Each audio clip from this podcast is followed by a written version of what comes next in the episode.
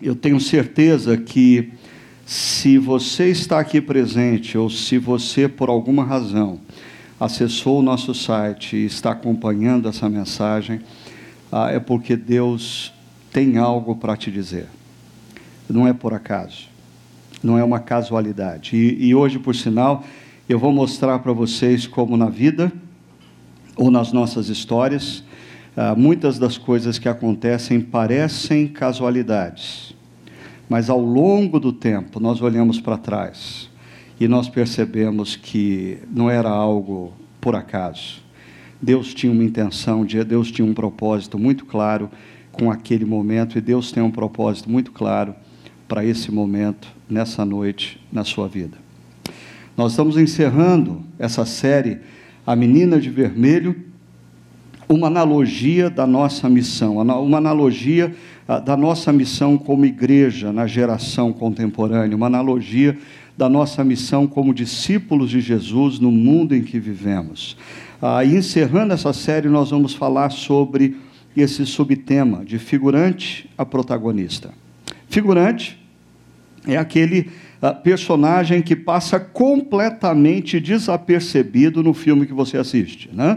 Por sinal, o figurante, muitas vezes, ou na maioria das vezes, ele não precisa ter treinamento nenhum, ele não precisa ter feito curso nenhum, ah, dependendo do, do país aonde o filme está sendo filmado, o figurante é literalmente pego na calçada. Ah, e o sujeito recebe 50 dólares para ficar num canto da rua e não atrapalhar, não olhar para a câmera e não atrapalhar atrapalhar, só ficar parado ali ou andando ou fazendo alguma coisa como ele, ah, como se ele fosse simplesmente alguém que está passando e não interfere em absolutamente nada na cena.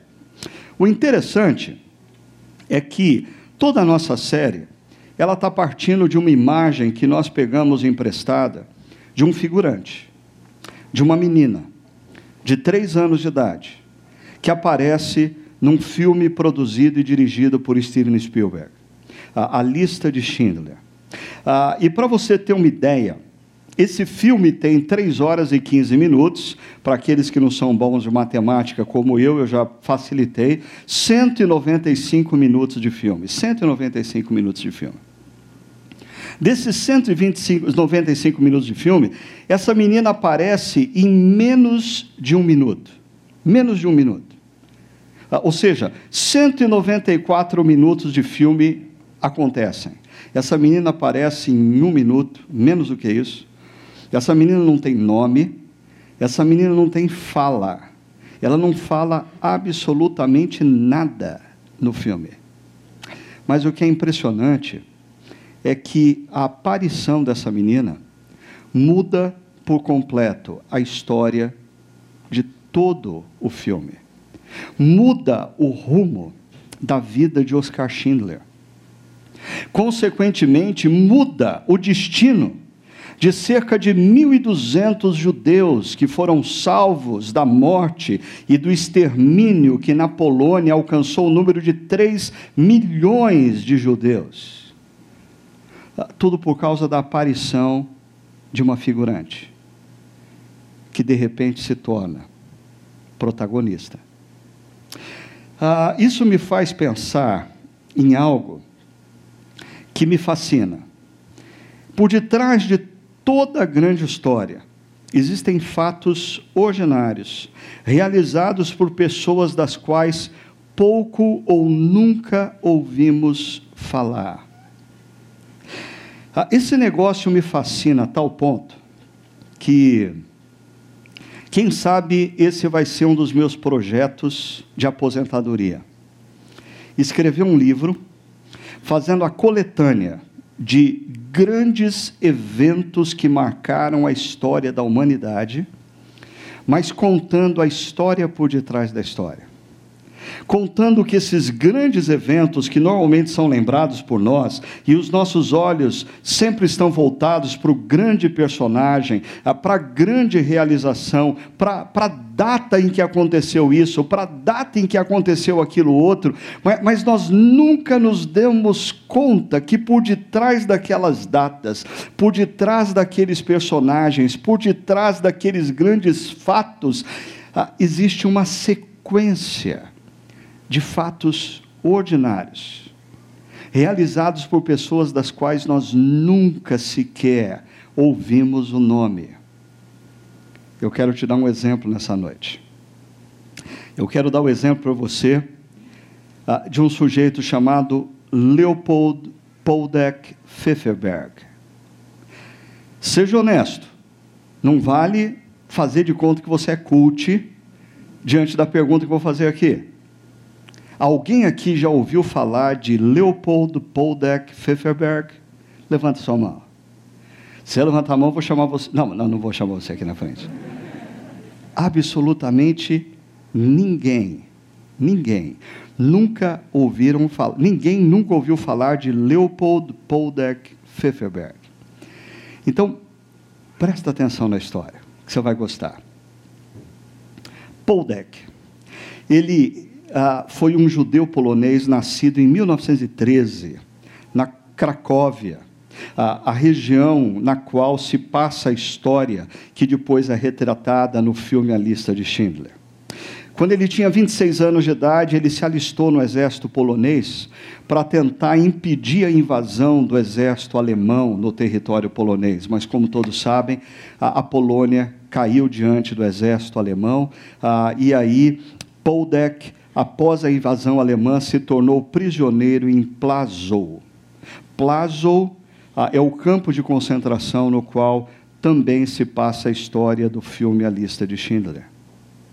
Ah, ele foi preso, mas a mãe dele, durante aquele período, devido à formação e às habilidades que ela tinha, eh, ela foi contratada por um empresário alemão que havia se apropriado de uma indústria de judeus ah, e que havia se mudado ali para a região, eh, ela foi contratada como decoradora de interiores desse empresário alemão. O nome desse empresário alemão era Oscar Schindler.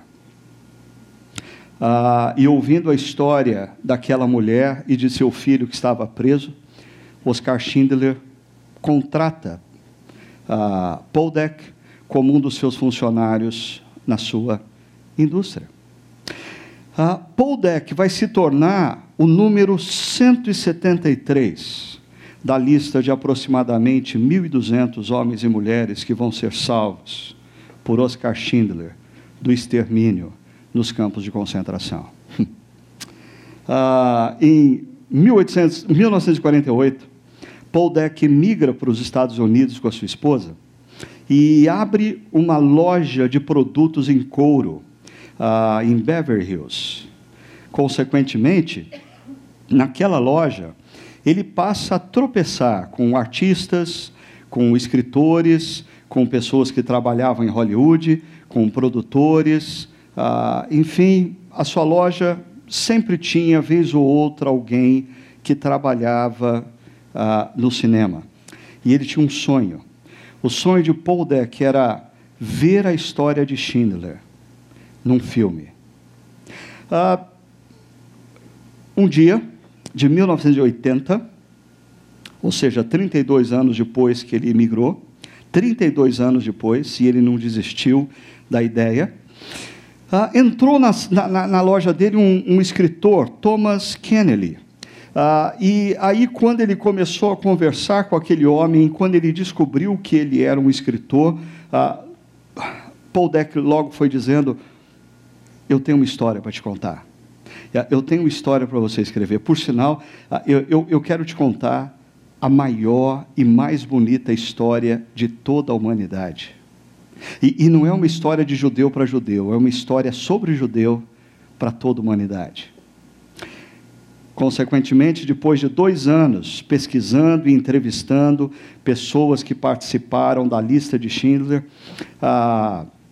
Thomas Kennedy publicou seu livro A Arca de Schindler. E esse livro, no ano seguinte, em 1983, ah, foi vencedor do prêmio Booker. No entanto, Paul Deck, ah, ele não estava satisfeito ainda.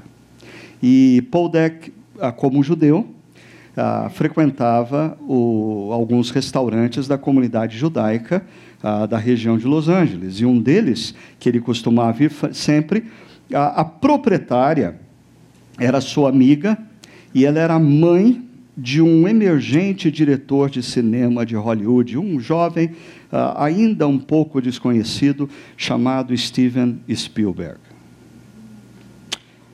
E ele passa a insistir com Steven Spielberg por mais de 10 anos para ele transformar o livro em filme.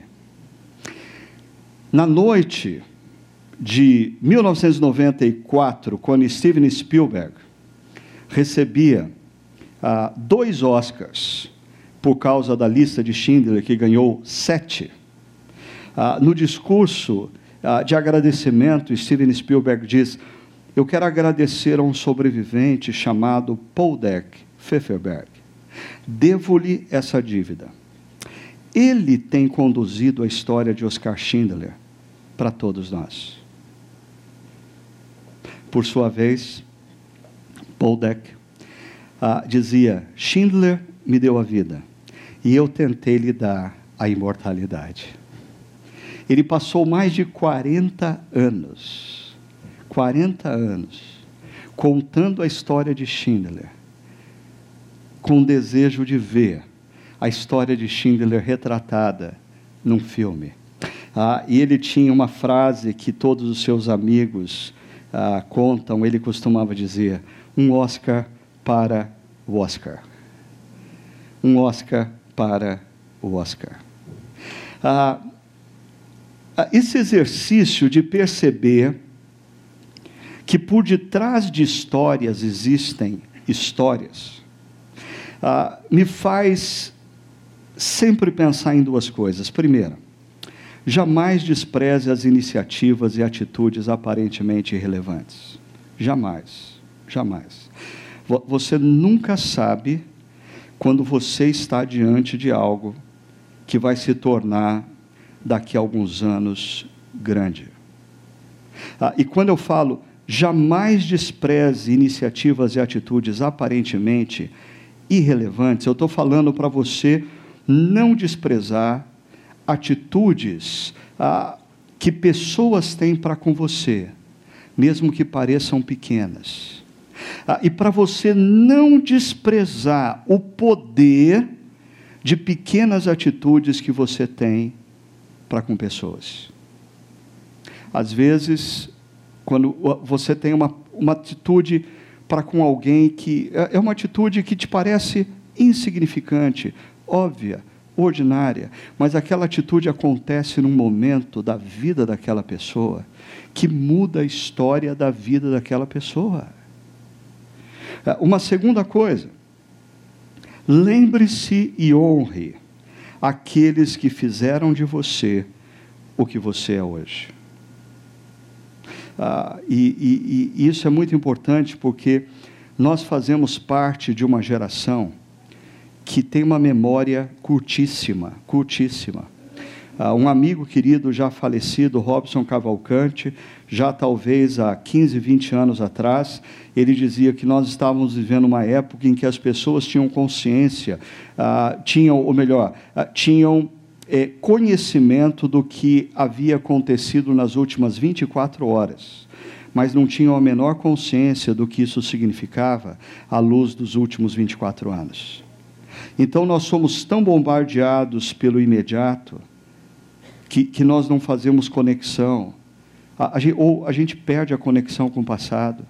A, gente é tão influenciado pelo último artista, pelo último filme, pelo último livro, é, que a gente perde conexão é, com aquele que marcou a nossa vida 10, 15, 20, 30 anos atrás. Nós temos feito dessa série um diálogo com um trecho de uma carta escrita pelo apóstolo Paulo, é a carta aos Filipenses, uh, e o, um dos trechos que nós estudamos uh, parece que nos apresenta um protagonismo às avessas, porque na nossa cultura, quando a gente fala deixe de ser figurante e se torne um protagonista, a ideia é se torne grande, se torne importante, se torne significativo. cresça, seja um profissional de sucesso, faça coisas que todos vão tomar conhecimento. Mas o apóstolo Paulo, em Filipenses capítulo 2, a partir do verso 5, nos apresenta o exemplo de Jesus como modelo a ser seguido por todo aquele que quer fazer diferença na história, como Jesus fez. Ah, e, e, e, o modelo que Paulo nos apresenta é: embora sendo Deus, ah, Jesus abre mão, Jesus se esvazia, Jesus obedece e obedece até a morte na cruz. Loucura!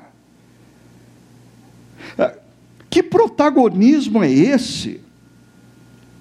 Se você abre mão de ser importante, se você se esvazia de tudo o que lhe dá senso de importância, o seu passado, a sua titulação, o seu cargo, o seu dinheiro, e decide simplesmente obedecer o que Deus está mandando você fazer no presente. Ah, no trecho seguinte dessa carta, Paulo diz que eu e você, discípulos de Cristo, que compreendemos quem foi Jesus, compreendemos o que ele fez naquela cruz, e diante dessa compreensão, nos rendemos ao seu amor e abraçamos o seu perdão, portanto, fomos reconciliados com Deus, continuamos com os nossos pés na história, mas agora a nossa mente está conectada com o reino dos céus, o qual nós esperamos. Ah, o apóstolo Paulo diz que eu e você, que compreendemos isso e nos tornamos discípulos de Cristo, devemos viver em Cristo e para Cristo, de forma a brilhar no mundo cinza. O mundo é cinza quando a gente fala de ética. A gente não sabe mais o que é certo ou o que é errado. A, a, toda a cultura que nos cerca tenta nos convencer que, na verdade, tudo agora é cinza degradê. Tem mais de 50 tons de cinza. O que é certo ou errado depende de você, depende da sua perspectiva. Nós vivemos num mundo cinza, mas nós vivemos num mundo cinza também pela ausência de esperança. Nós olhamos para a nossa história, nós olhamos para o nosso país, nós olhamos para a política do nosso país, nós olhamos para a economia do nosso país, ah, e a sensação que eu tenho é que o horizonte é cinza. E Jesus nos convida a, como discípulos dele, brilharmos no mundo cinza.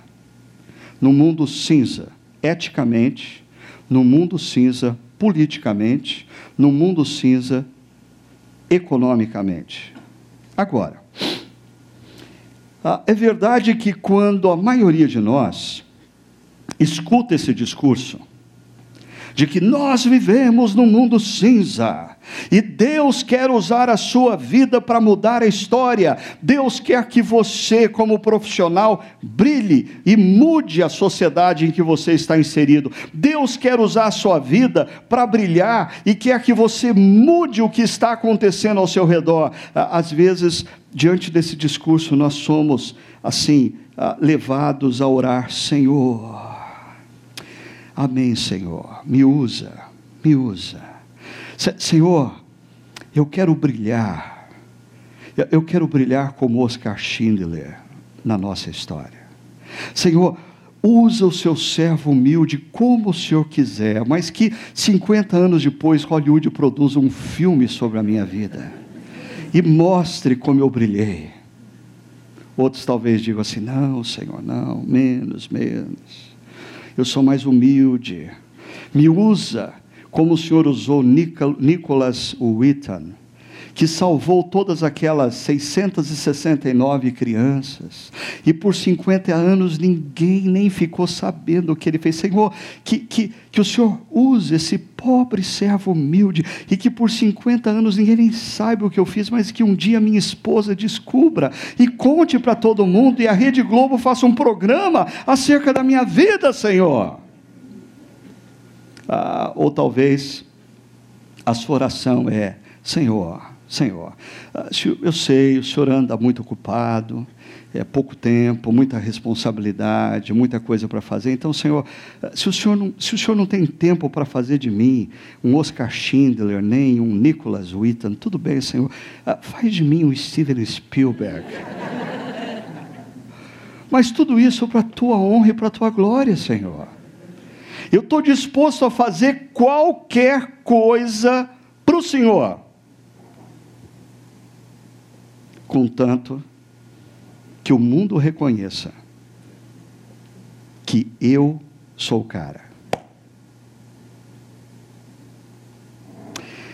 É interessante que, se a gente continuar lendo a carta do apóstolo Paulo, se eu estivesse escrevendo a carta no lugar de Paulo, e eu tivesse dito, Deus quer brilhar no mundo cinza através de vocês. A lógica, a lógica de um pregador, ah, seria a lógica de um escritor, agora saca ah, histórias do passado de homens e mulheres que brilharam. Por exemplo, eu citaria Moisés, Davi, Josué, gente assim, José, Neemias. Porque se você quer convencer os caras que vale a pena brilhar, você tem que citar gente que ficou famosa. Ah, mas, mas Paulo vai nessa linha do protagonismo às avessas. Porque ele faz menção de um jovem e ele faz menção de um amigo. Deixa eu mostrar isso para vocês, olha só. Primeiro, ele fala de um jovem chamado Timóteo. Ele diz assim: Espero no Senhor Jesus enviar-lhes Timóteo brevemente ah, para que eu também me sinta animado quando receber notícias de vocês. Ah, Timóteo ah, era um jovem, a sua mãe era judia, possivelmente convertida ao cristianismo. o seu pai era um grego, e quando Paulo passa pela cidade de Listra, Timóteo decide seguir a Paulo e se torna parte da equipe de Paulo. Então, Timóteo está servindo a Paulo, preso em Roma, e agora Timó Paulo está dizendo: Olha, eu pretendo mandar Timóteo para ver como vocês estão, me mandar notícias. Continua o texto. Não tenho ninguém que, como ele, tenha interesse sincero pelo bem-estar de vocês. Por favor, ah, quando você lê a Bíblia, presta atenção em cada palavra. Paulo está dizendo: eu não tenho ninguém que, como ele, tenha interesse sincero no bem-estar de vocês, igreja. E ele reforça dizendo: Pois todos buscam os seus próprios interesses, e não os de Jesus Cristo.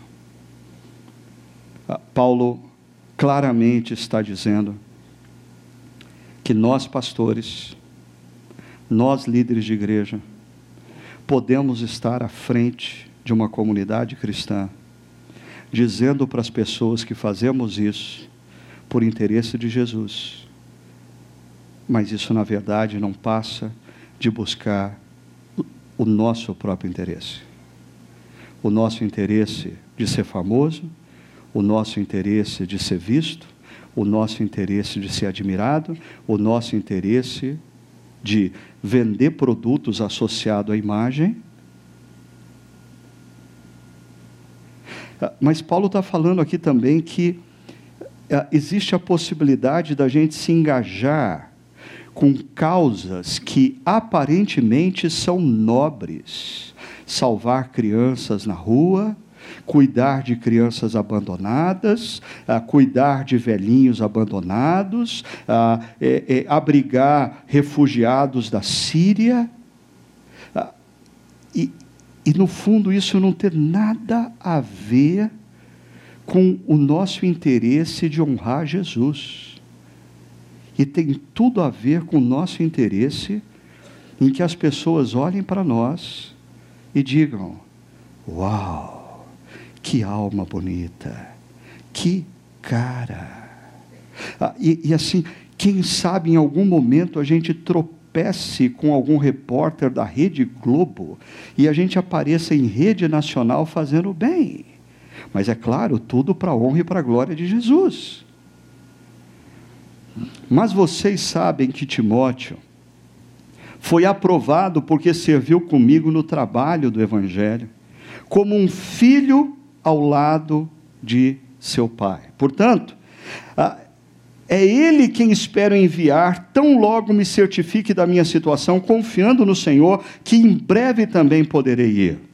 Então, Paulo tinha expectativa de ser liberto da prisão e poder novamente ver os filipenses face a face. Mas ele queria mandar Timóteo antecipadamente, porque Timóteo tinha duas características que o habilitavam a brilhar no mundo cinza. Ah, e interessante, olha quais são essas características que Paulo cita. Primeiro, motivação correta. Paulo disse: ah, Não tenho ninguém que, como ele, tenha interesse sincero pelo bem-estar de vocês. Paulo conhecia a motivação de Timóteo, ah, e Paulo está dizendo que Timóteo tinha um interesse sincero. O que ele fazia, ele fazia realmente porque ele amava pessoas, e ele queria ver o bem de pessoas, ele queria cuidar de pessoas, ele queria zelar por pessoas, mas isso para que a luz de Cristo brilhasse através dele. E Paulo diz: Pois todos buscam os seus próprios interesses e não os de Jesus Cristo. Mas Timóteo, Timóteo tinha a motivação correta. E, e antes da gente aceitar o desafio de nós brilharmos como discípulos de Cristo, no mundo cinza, nós precisamos olhar para dentro de nós e perguntarmos qual é a minha motivação ao dizer: Senhor, me usa para a Sua honra e para a Sua glória. Qual é a nossa motivação?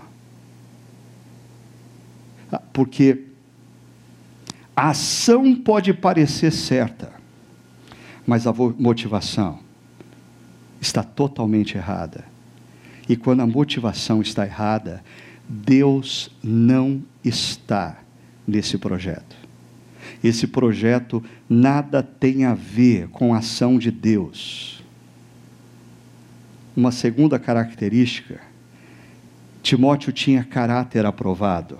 Ah, o termo usado aqui no verso 22, ah, mas vocês sabem que Timóteo foi aprovado, ah, é, é, é, é uma expressão que aponta para o caráter. Timóteo era um jovem de caráter aprovado. E essa palavra aprovado ah, aponta para um fato de que Timóteo passou por pressões, Timóteo passou por adversidades, Timóteo passou por crises, porque não existe caráter aprovado se o indivíduo não passa por adversidades, por problemas, por crise. O nosso caráter, a nossa integridade, o nosso compromisso com princípios e valores, ah, tudo isso é provado quando nós atravessamos momentos difíceis.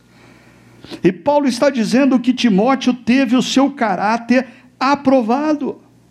Quando eu falo de caráter, eu sempre gosto de me lembrar de uma frase do pastor norte-americano Andy Stanley que diz: Caráter é o compromisso de fazer o que é certo, mesmo quando isso é difícil. Porque quando é fácil, até alguém sem caráter faz o que é certo. Até alguém sem caráter faz o que é certo.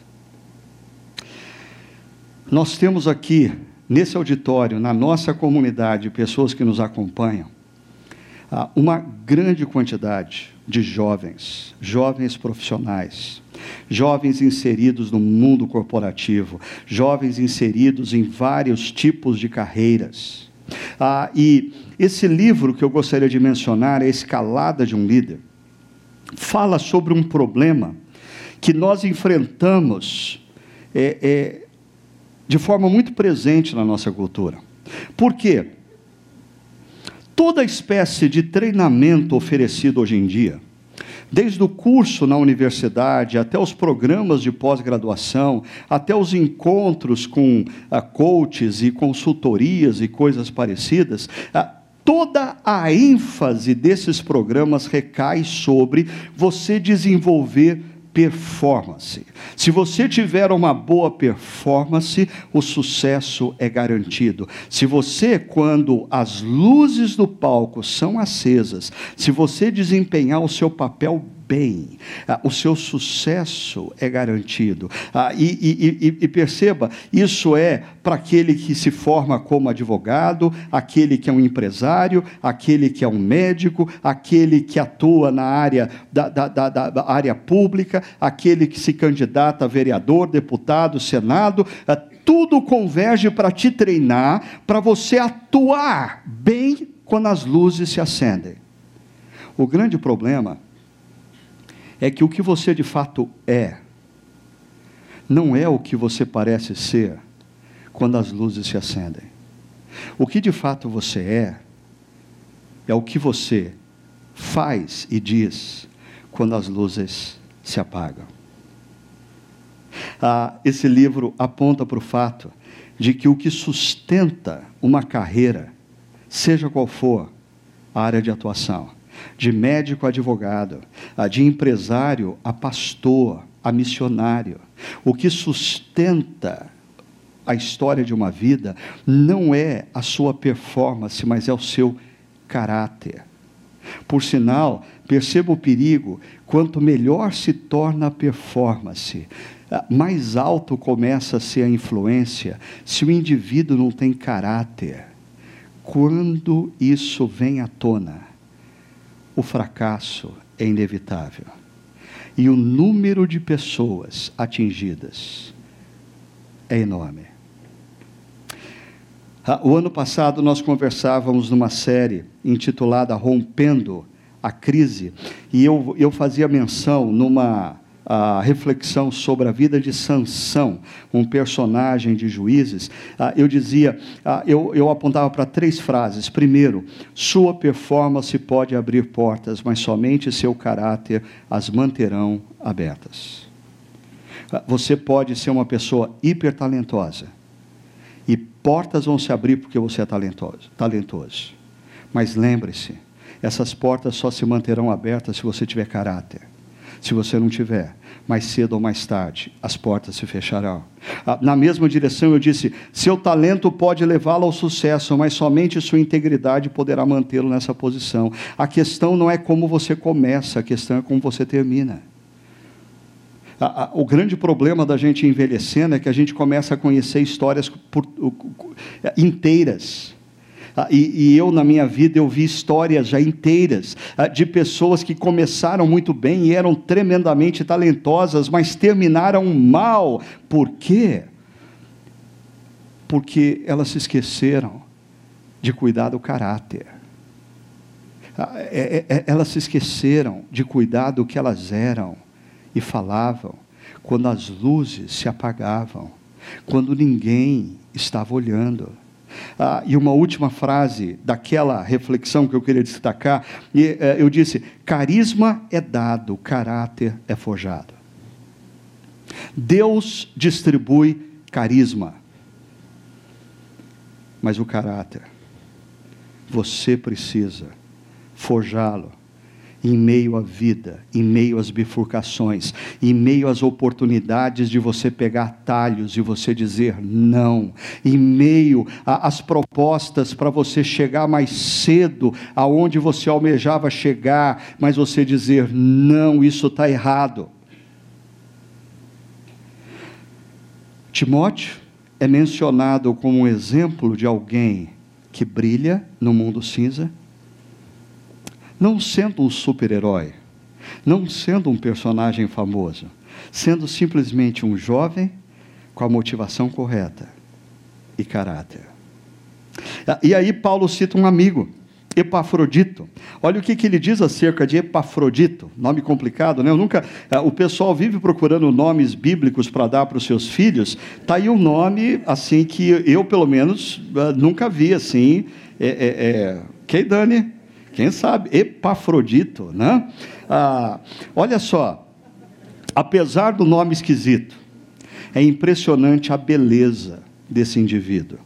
Paulo diz sobre ele: Contudo, penso que será necessário enviar-lhes de volta Epafrodito, meu irmão, cooperador e companheiro de lutas, mensageiro de vocês, ah, mensageiros que vocês enviaram para atender as minhas necessidades. Ah, aqui você tem uma dica: Epafrodito, ele pertencia à comunidade cristã de Filipos. Ele foi enviado pelos filipenses para levar recursos financeiros para o apóstolo Paulo e para ajudar o apóstolo Paulo nas suas necessidades. Por quê?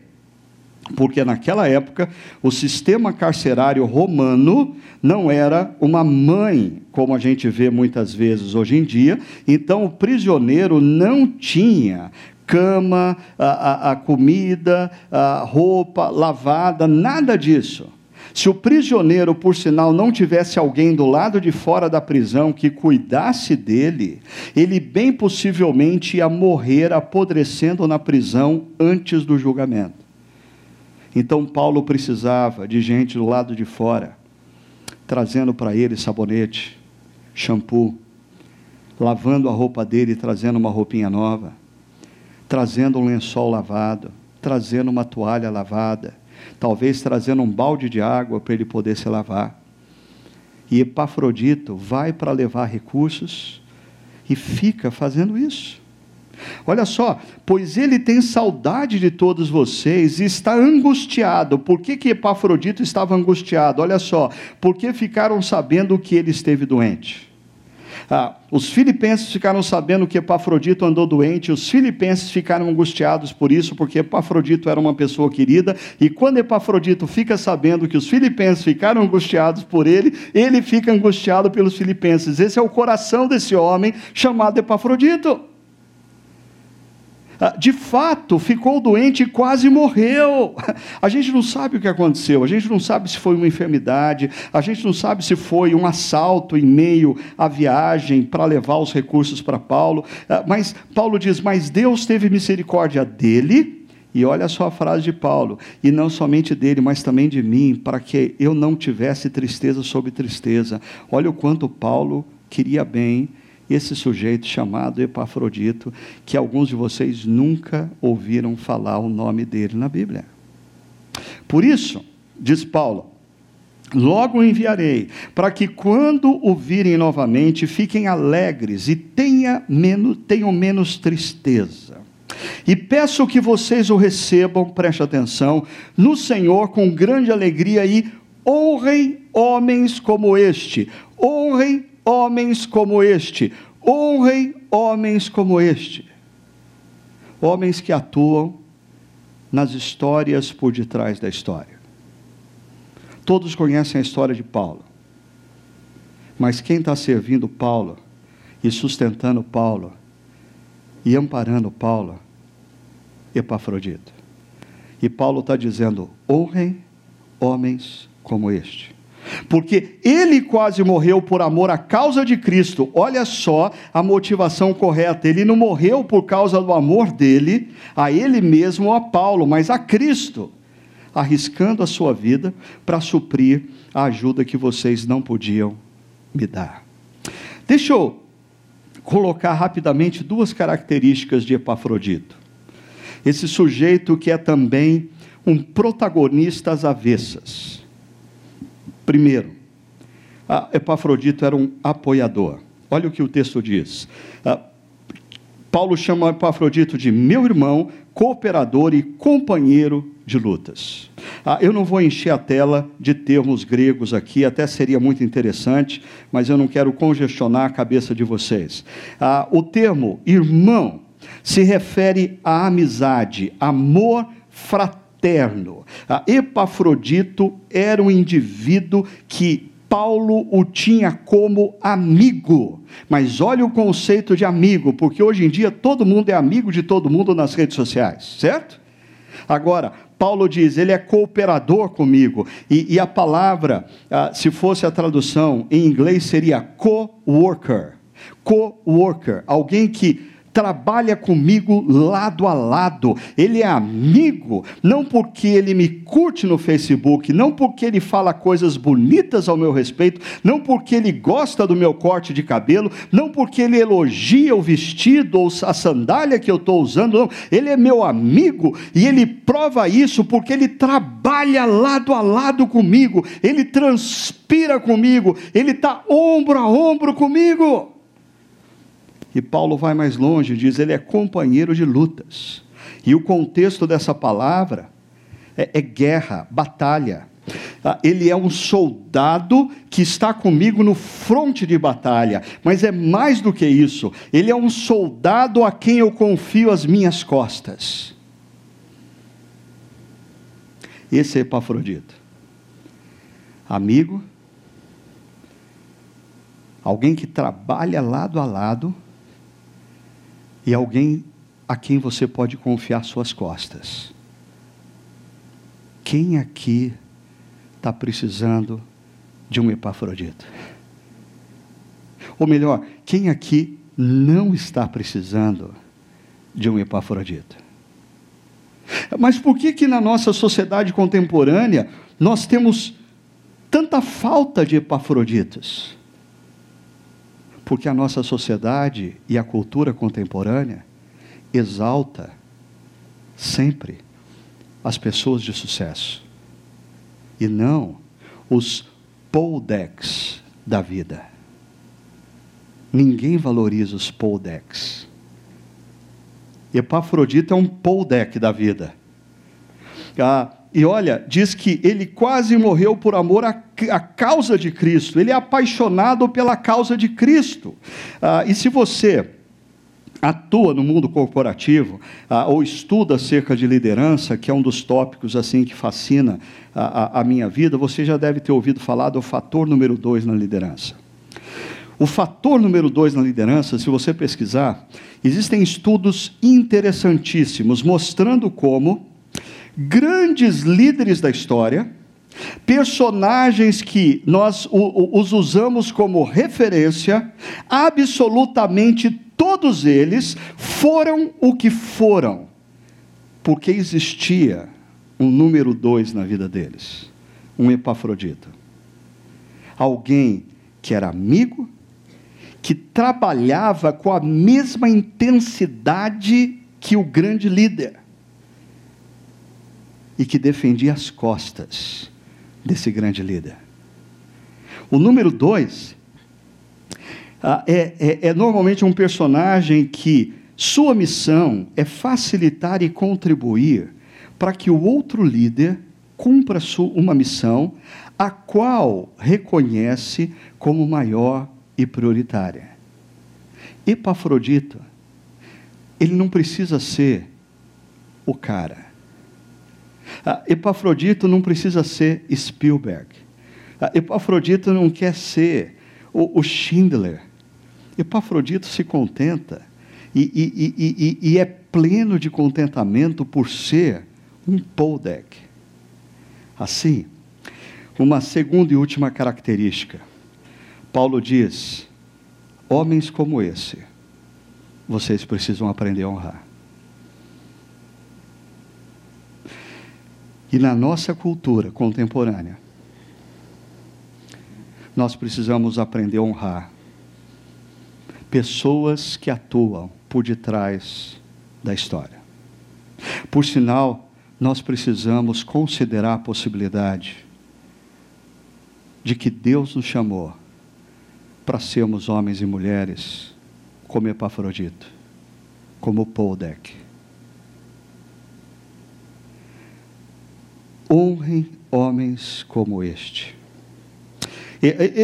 Epafrodito não fez nada pensando que um dia, ah, dois mil anos depois, do outro lado do mundo, iam estar citando o nome dele como um grande exemplo de espiritualidade cristã e de alguém que brilha no mundo cinza. Ele não fez isso. Ele fez isso porque ele queria servir a Jesus. E ele entendeu que o papel dele servindo a Jesus naquele momento histórico era apoiando e cuidando do apóstolo Paulo. E ele o fez com excelência, com dedicação. Ah, eu queria eu queria aplicar essa mensagem na minha vida, diante de vocês, porque ah, é importante eu mostrar como isso funciona na vida de cada um de nós. Ah, existem histórias por detrás da minha história. A, a Chácara Primavera está completando 16 anos, encerrando esse mês de comemoração. E algumas pessoas associam a Chácara Primavera ao meu nome, por eu ter sido o primeiro pastor, o plantador da igreja. Mas existem histórias por detrás da minha história. Ah, e eu queria contar algumas delas para vocês. Primeiro, eu queria contar a história para vocês de um homem chamado Douglas Spurlock, que, que quando eu tinha 19 anos de idade, se aproximou de mim no seminário presbiteriano, aqui hoje onde funciona o Mackenzie, e me convidou para estudar a Bíblia com ele. Ah, e, e, e num grupo de segunda-feira à noite, nós nos reuníamos ali, nunca mais do que 10, 12 seminaristas, ah, num seminário que tinha quase 200 alunos na, naquela época. Ah, e foi ali que eu aprendi, ou ouvi pela primeira vez sobre uma igreja precisa ter uma filosofia clara de ministério. Ah, uma igreja precisa saber por que ela existe numa determinada cidade. E quando eu me formei e me tornei pastor ah, no bairro de Pirituba, em São Paulo, a zona oeste de São Paulo, Douglas morava na zona sul, muito longe mas pelo menos uma vez por mês eu recebia um telefonema dele ele dizia assim: Você está em casa? Eu dizia: Estou, estou em casa. Ó, oh, eu, eu vou dar uma passadinha aí, ok? E ele passava em casa e batia um papo comigo dizia: Como é que você está? Como é que está com a Sônia? Como é que está o casamento de vocês? Ah, como é que está o ministério? O que, que você está fazendo na igreja? E, e, ele tinha uma estratégia. Hoje eu percebo que era, era estratégia. Na época eu era muito tolinho para perceber. Quando ele falava vou embora, ele normalmente tinha uma maleta e ele abria aquela maleta para colocar algumas coisas dele. E, e, quando ele abria a maleta, sempre tinha algum livro dentro da maleta. E ele puxava o livro ah, e ele mostrava para mim e dizia: Você conhece esse livro? Ah, eu me lembro, por exemplo, eu, eu, tinha 22 anos de idade, era um pastor na periferia, e ele me mostrou um livro dessa grossura, assim, escrito por Peter Drucker. Ou, na época, o Papa do mundo corporativo. Eu falei, não, não conheço. Ele falou, ah, ah então faz o seguinte, é, dá uma lida, é, o mês que vem a gente conversa sobre isso. E assim ele ia semeando, semeando, semeando, semeando. Mas na minha história também eu sou muito devedor a um professor, é, Carl John Bosman, com quem eu aprendi a amar a Bíblia, com quem eu aprendi a amar a exposição da palavra, com quem eu aprendi a, a me dedicar no estudo da palavra para que a, a, exposição bíblica a, se reflita com integridade e relevância. E eu me lembro, eu seminarista, às cinco horas da tarde nós tínhamos o jogo de futebol, onde tinha um campo e hoje são os prédios do Mackenzie. Aí eu estava lá com os meus amigos jogando futebol e eu percebi o professor, que a gente nem chegava perto, assim, porque ele era importante demais na, na, nossa visão, e ele chegou perto do campo, assim, parou, aquela pose de militar dele que serviu o exército americano no Vietnã, e ficou olhando, e eu pensei que ele estava admirando o futebol da gente, e quando um caiu lá e começou a rolar no chão e a bola parou, ele pegou e falou assim: Ricardo, venha cá. Eu falei: opa, eu? Ah, venha cá. E eu me lembro como se fosse hoje, quando ele disse: Você gostaria ah, de ir trabalhar com a gente lá em Camboriú, Santa Catarina? Ah, e eu comecei a visitar o campo dele. Ah, e eu via de sábado de manhã ele discipulando homens e mulheres ah, e eu vi o amor dele, a maneira como ele estudava a Bíblia com as pessoas. Ah, isso, isso foi profundamente marcante na minha vida. Eu devo, eu devo muito do que eu sou a, a, a, ao que o Douglas e ao que o Cal Bosma fez por mim. Ah, alguns de vocês talvez nunca tenham ouvido falar deles, ah, mas o meu ministério reflete o que eles fizeram na minha vida. Existem histórias por detrás da minha história. Ah, mas sim, é, é, é, essa história de que eu comecei a chácara primavera, e a chácara primavera é o que é hoje, porque eu estive à frente da chácara primavera. Deixa eu dizer uma coisa. Tem um pastor chamado Ivan Gomes. Hoje ele é pastor em São João da Boa Vista. Mas há 16 anos atrás ele era pastor de uma igreja em Campinas. Foi esse sujeito que entrou duas vezes no meu escritório, onde eu era professor, e disse: Ricardo, por que, que você não pega aquele grupo que você está estudando a Bíblia e começa uma nova igreja na cidade? E por duas vezes eu disse para ele: porque eu não tenho tempo e eu não tenho recursos. E aí um dia ele volta e diz: Olha, a, a nossa igreja vai apoiar você nesse projeto. Ah, se não fosse, humanamente falando, humanamente falando, se não fosse o pastor Ivan Gomes, não existiria Chácara Primavera não existiriam cinco campos. Não existiriam aí, junto com a internet, cerca de 2.500 pessoas ouvindo as mensagens todo final de semana. Não existiriam 35 novas igrejas plantadas no Brasil, no Chile. Existem histórias por detrás da história. Existem muitos poldecks nas nossas histórias. E a gente precisa começar a prestar atenção neles. Ah, mas eu queria terminar falando de três histórias onde eu não vou citar o nome da pessoa que está por detrás da história. Mas porque assim, ah, eu não foram poucos momentos em que eu pensei em desistir. Ah, eu lembro que uma vez a minha mãe estava é, numa igreja e o pastor que estava pregando falou que ele pensou seriamente em deixar o ministério. E ela foi para casa apavorada, e quando ela me encontrou, ela falou assim: Filho, mas ele disse que pensou em deixar o ministério. Ah, você já pensou em deixar o ministério alguma vez? Eu falei assim: Ah, mãe, ah, umas duas vezes por mês. em 2006, devido a N fatores, N problemas, dificuldades, eu estava eu, eu, eu muito mal e eu estava pensando seriamente em jogar a toalha. Aí eu não estava aguentando, porque assim eu sempre disse, Deus me deu alguns dons que viabilizam o crescimento da igreja.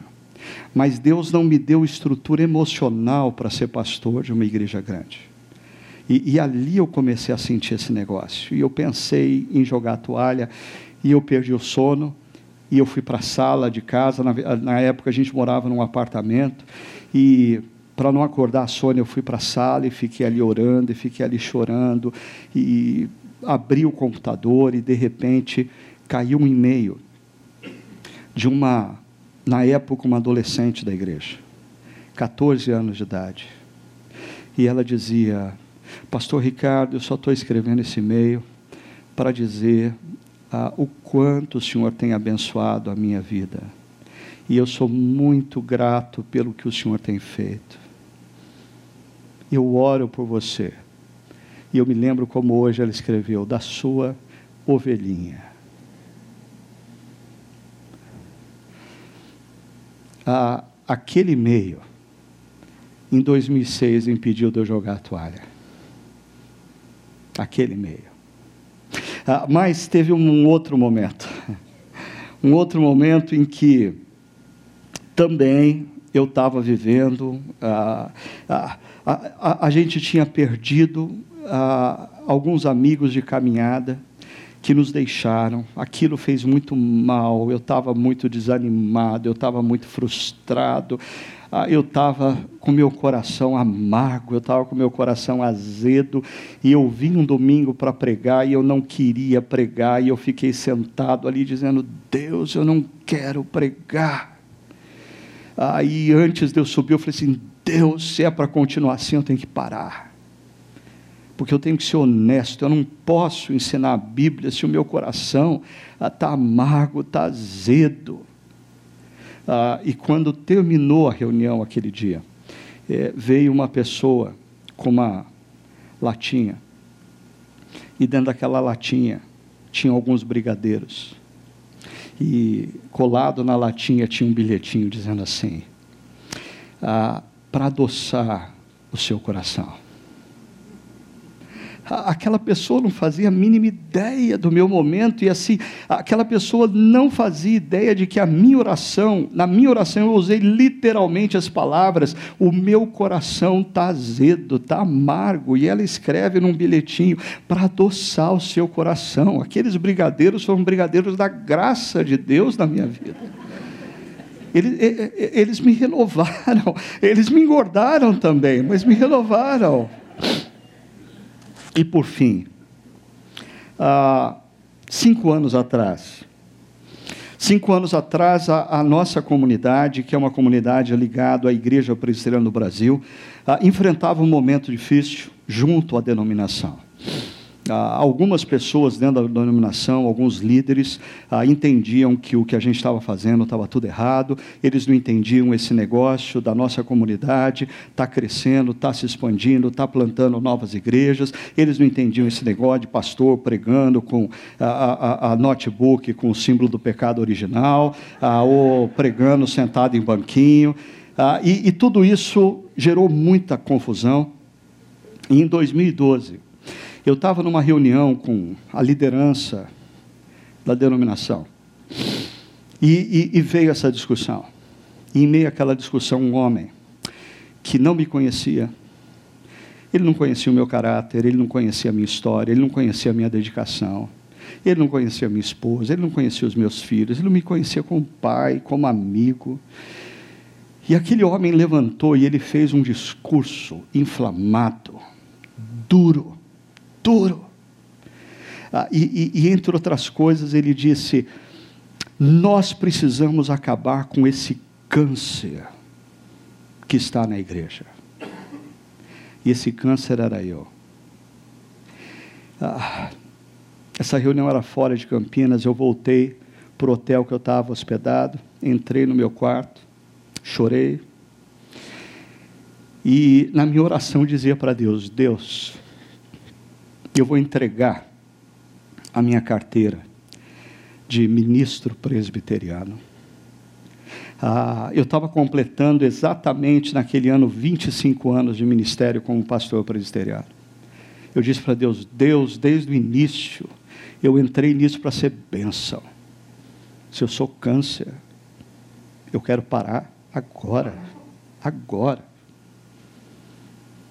E eu, eu flertei com a possibilidade. Não, não de abandonar a liderança da chácara primavera, mas de abandonar o ministério pastoral por causa daquela palavra maldita. Eu voltei para casa, mal, passei 24 horas, assim, emocionalmente, em altos e baixos, e de repente, na tarde seguinte, o meu celular toca ah, era um telefone desconhecido, ah, não era de nenhum amigo, não era de nenhum líder da chácara, não era de nenhum plantador vinculado a nós. Ah, e eu atendi, e quem estava do outro lado da linha era um jovem pastor associado ah, ao grupo que nos atacava, que nos ofendia. E quando eu ouvi a voz dele, eu falei assim: Deus, não, não, Deus, eu não posso mais, eu estou no meu limite. E aquele cara falou: Ricardo, eu liguei para saber como é que você está. E ele disse: porque o que, tá, o que estão fazendo com você é injusto. Eu estou ligando para você para dizer: não desista. Não desista. Olha a loucura.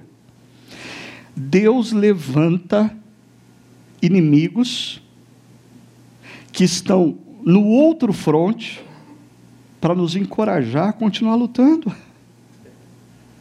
Loucura! São esses epafroditos da vida. São esses poldex da vida. E a gente fica achando que as grandes histórias são aquelas que estão debaixo dos holofotes, não, as grandes histórias são aquelas que estão por detrás das grandes histórias. Como que a gente brilha num mundo cinza? Ah, não é almejando ser grande, poderoso, influente, famoso, mas é tomando uma decisão. Brilhar nas pequenas atitudes brilhar nos relacionamentos, brilhar servindo pessoas.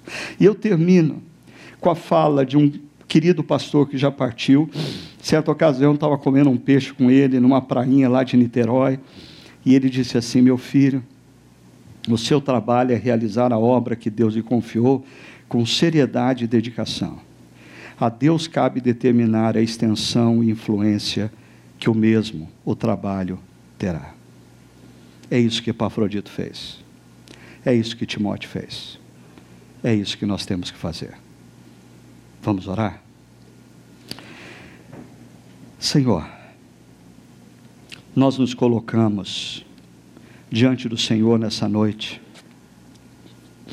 pedindo que o Senhor nos dê sensibilidade, primeiro, para olhar para trás e perceber quem foram os homens e mulheres que o Senhor usou para nos trazer até aqui. Dá-nos essa sensibilidade, dá-nos um coração grato. Quem sabe essa seja a semana de nós ligarmos para essas pessoas, mandarmos um recado para essas pessoas dizendo muito obrigado porque Deus usou a sua vida, Deus usou as suas palavras, Deus usou você para me trazer até aqui. Mas, Senhor, dá-nos sensibilidade para perceber também que as grandes histórias, elas não são construídas a partir de grandes atos heróicos. As grandes histórias são construídas por homens como Poldek, como Epafrodito, que assim como Jesus, sendo Deus, abriu mão da sua posição, se esvaziou e se humilhou em obediência. Nós também sigamos o mesmo movimento e fazendo isso, que o Senhor use as nossas vidas para brilhar, brilhar nesse mundo cinza contaminado pela depravação e corrupção, porque todos buscam o sucesso. Levanta no nosso meio Timóteos, Epafroditos, Poldex, para a tua honra e para a tua glória. Em nome de Jesus. Amém. Thank you.